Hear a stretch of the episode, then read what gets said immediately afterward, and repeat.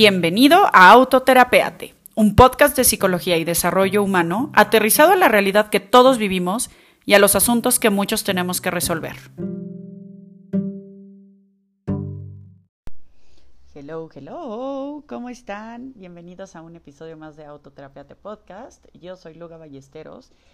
Ay, les he de confesar que el episodio de hoy me trajo con mucho pendiente por mucho tiempo porque fue la primera entrevista que hice para el podcast ya hace un tiempo y fue a un maestro espectacular que, tuve el honor de tener en, eh, durante la carrera y que posteriormente fue mi, mi terapeuta. Y pues nada, la verdad es que mm, sufrí muchísimo con el tema porque tuvimos mala señal y esto generó que, mm, que se cortara mucho la comunicación, que se tuvieran que repetir espacios, que Un lío. El caso es que estaba yo tratando de encontrar la manera de salvar la entrevista como tal y al final eh, descubrí que me fue que me iba a ser imposible y entonces opté mejor por em, pues estudiar como todo lo que él me compartió ese día, la conversación que tuvimos y sacarles los mejores momentos para hablar del, del tema que hoy nos toca, que tiene que ver con interpretación de los sueños. Eh, para mí ha sido un tema súper revelador, súper interesante y bueno, creo que puedo darles como una buena idea de lo que platiqué con este súper experto que es Alfredo Curi. Les voy a dejar su contacto porque la verdad es que es un terapeuta excepcional.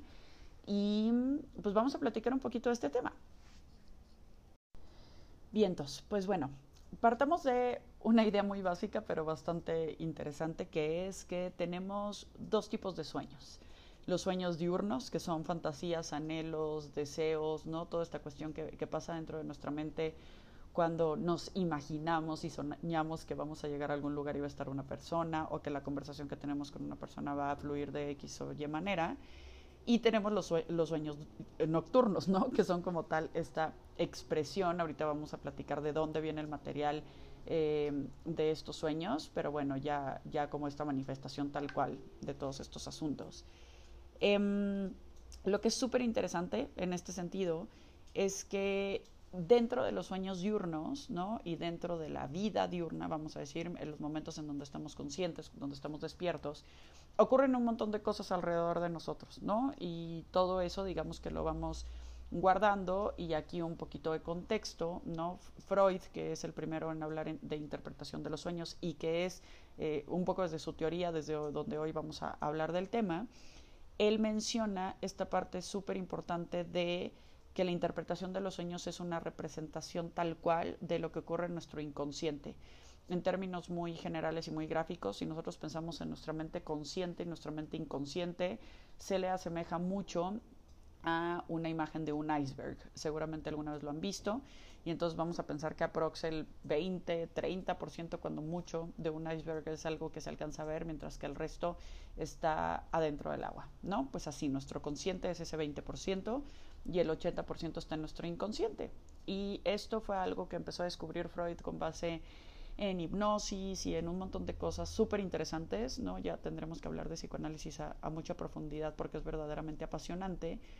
Y pues bueno, lo que él descubre es que claramente eh, las memorias, los traumas y todas esas cosas que vamos viviendo las pasamos al inconsciente como un mecanismo de defensa, de represión, para no estar viviendo todas estas cosas de la manera traumática que en su momento se vivieron. Ahora, tenemos que hacer explícito que un trauma puede ser desde ¿no? Aquella vez en donde la mamá decidió no darle el chupón a un bebé y eso es un trauma en, ¿no? para, ese pequeño, mientras otro trauma puede ser la, la, muerte catastrófica de una persona o puede ser, este, no sé, un momento en donde alguien eh, traiciona tu confianza y demás y entonces pues digamos que naturalmente hay mecanismos de defensa que reprimen toda esa información para que no la tengas tan a la mano. Vamos a decir que es un mecanismo de, de protección y se tiene que ver como tal.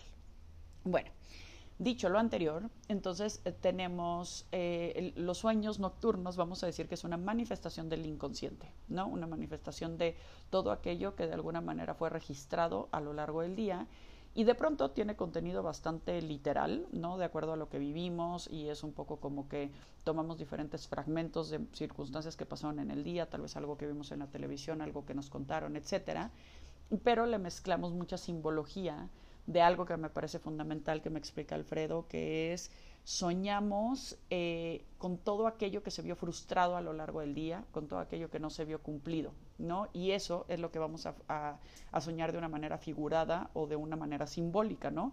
De ahí que de la nada sueñe yo rarísimo con un caballo, o sueñe yo rarísimo con una amiga de la primaria, o sueñe eh, súper extraño porque estábamos en una playa, pero estaban todos los de la oficina y entonces de pronto llegó un colibrí gigante, ¿no? Cuando tenemos esta clase de sueños que parecen como muy extraños, déjenme poner entre comillas esa palabra, en realidad lo que está pasando es que está saliendo contenido de lo que nuestra mente reprimió a lo largo del día disfrazado con símbolos, ¿no? Y entonces aquí se vuelve bien interesante empezar a analizar cómo esos símbolos nos dan mensajes de aquello que estamos viviendo. Ok, entonces, siendo este contenido un contenido simbólico, pertenece, y aquí tenemos que hacer mucho énfasis en esto, a la, suma de símbolos e interpretaciones que cada una de las personas tiene, ¿no? Hace tiempo, cuando justo grabé el episodio, puse una cajita en Instagram para preguntar, ¿no? ¿Qué, qué dudas querían que le preguntara yo a este experto en sueños? Y me venían preguntas como muy, vamos a decir, como de manual en cuanto a qué pasa si sueño con, qué pasa si sueño con, ¿no? Y entonces aquí una gran pregunta que le hago yo a Alfredo y, y él en ese momento me la confirma es que no hay una respuesta absoluta e inmediata a ello, ¿no? Si bien la interpretación de los sueños viene desde muchos, muchos, muchos años atrás de Freud y de, y de todos nosotros, eh, y ya se le había dado cierta simbología general, porque al final hay ciertos conceptos que de alguna manera pueden ser adjudicables a toda la humanidad, siempre van a tener un toque de tu propia esencia y de tu propia interpretación. Por eso la interpretación de los sueños es en realidad tan apasionante y tan intensa, porque en realidad la pregunta que está detrás de qué pasa si sueño con una rana eh, parada en el comedor, yo te preguntaría, cuéntame qué relación tienes tú con las ranas o qué significa para ti una rana, ¿no? Y entonces tal vez ahí tú me dirás, significa saltar, o significa que me dan asco, o significa alguien que vive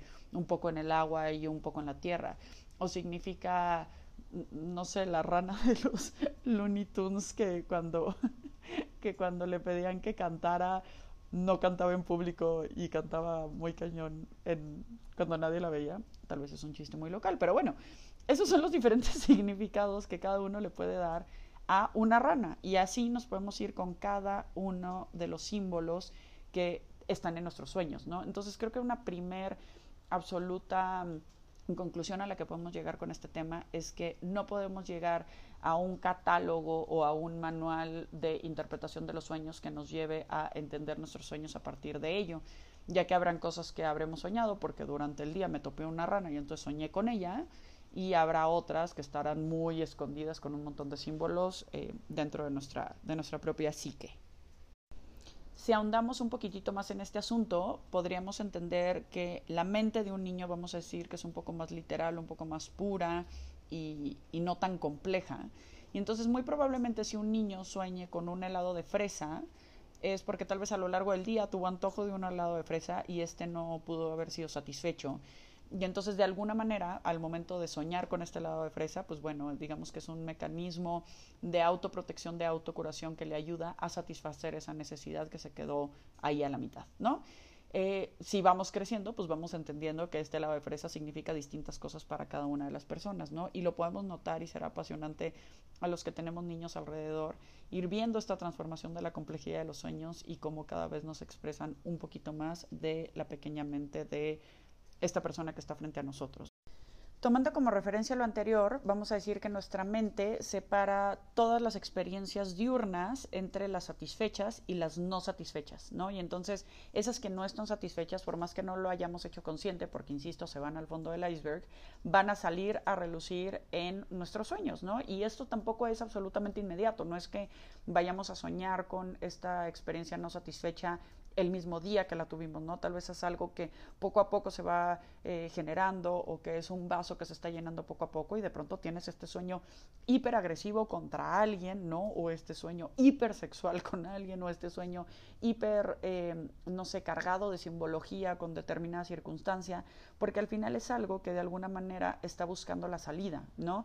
Y esta salida la va a buscar de una manera armónica, acompañándote y de la manera en la que te pueda proteger lo más posible, ¿no? Es importante que entender que un sueño te va a develar de, de, de, una forma simbólica estos mensajes internos que tú no estás alcanzando a cachar en vigilia por tus mecanismos de defensa y represión, pero también estos mecanismos de defensa vuelven a entrar en el momento que despertamos, ¿no? Entonces creo que aquí viene esta pregunta bien interesante de eh, qué pasa con las personas que no nos acordamos con lo que soñamos o que recién abriendo el ojo sí nos acordamos, pero pasa el día y lo volvemos a borrar y en realidad no es que se borra como tal o no es que no soñemos, sino que se reprime.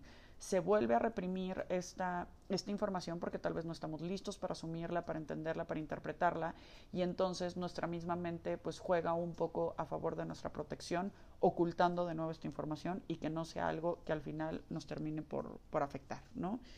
Entonces, eh, cuando me quedo frustrado, me quedo con el antojo y los sueños es una expresión de placeres no realizados, de impulsos contenidos y esa vía de satisfacción de los, de los deseos reprimidos, pues son los sueños, ¿no? Entonces es esta parte bellísima de entender que por algo salen y cómo salen, ¿no?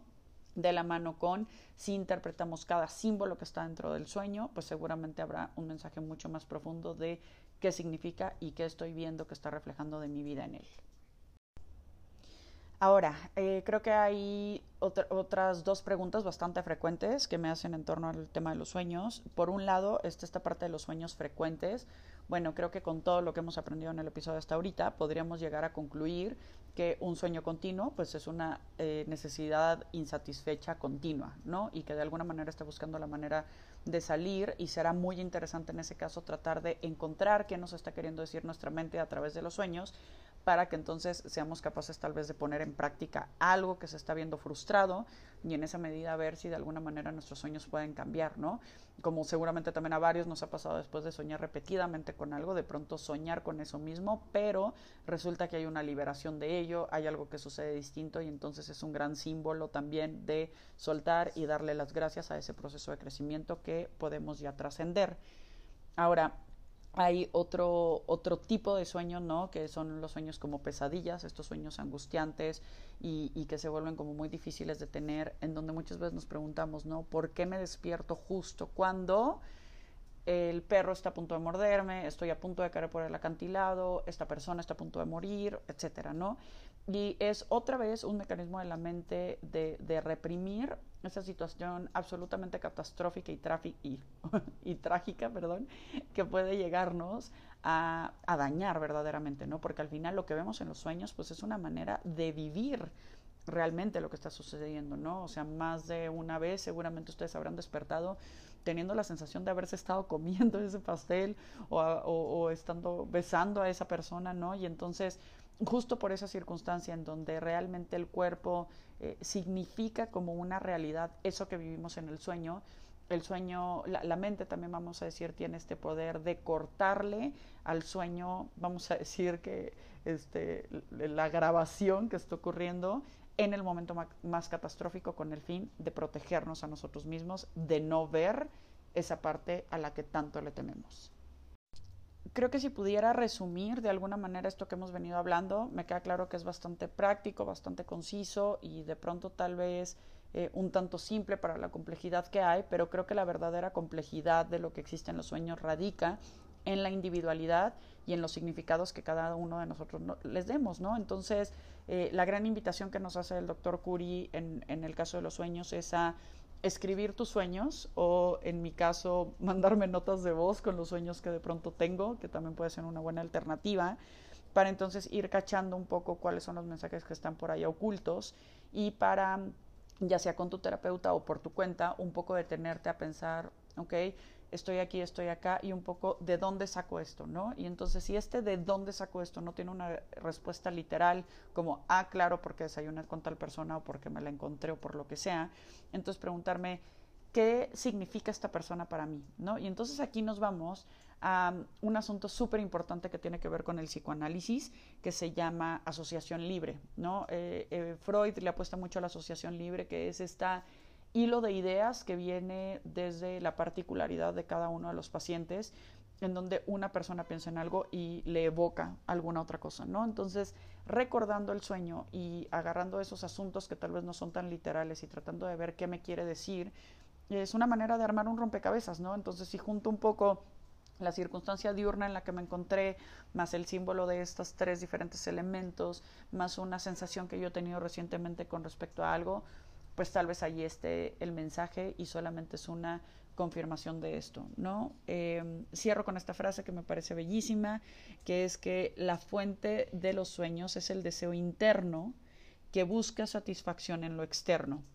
Y esto es una condición esencial de supervivencia, ¿no? La idea es tratar de ir satisfaciendo todas esas cosas que en el día a día, en lo externo, de pronto no es factible, ¿no?